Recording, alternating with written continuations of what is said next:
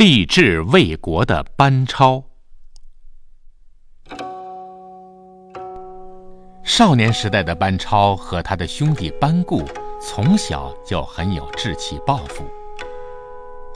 班超心目中最敬仰的人就是出使西域的张骞，哥哥班固最敬仰的人则是写《史记》的司马迁。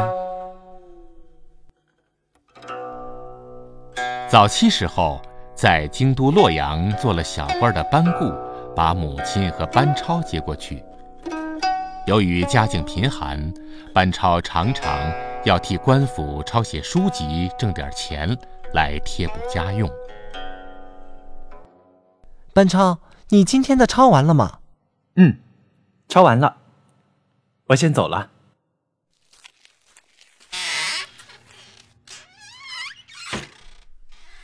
班超在日复一日的抄书，但是心里却是有着理想和抱负。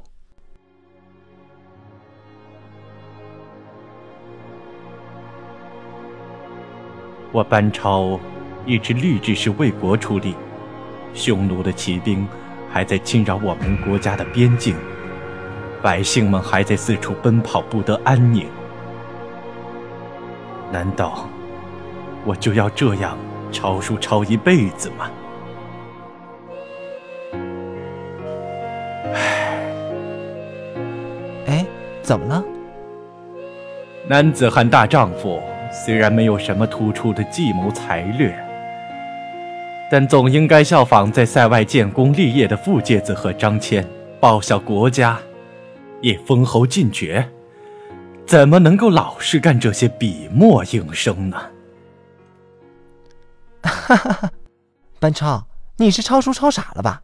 现在能吃口饭就不错了，还说什么报效国家的大话？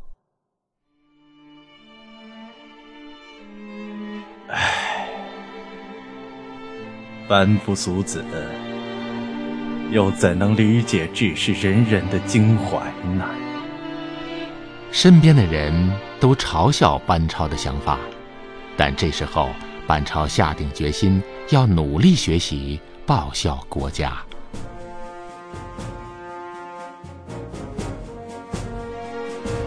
我一定要像张骞他们一样，为国出力，报效国家。这是我一直以来的愿望，也是我一生的愿望。就这样，满怀爱国热忱的班超，把再通西域的重大任务认作自己的志向。多年后，终于建立了丰功伟绩，令后人传颂。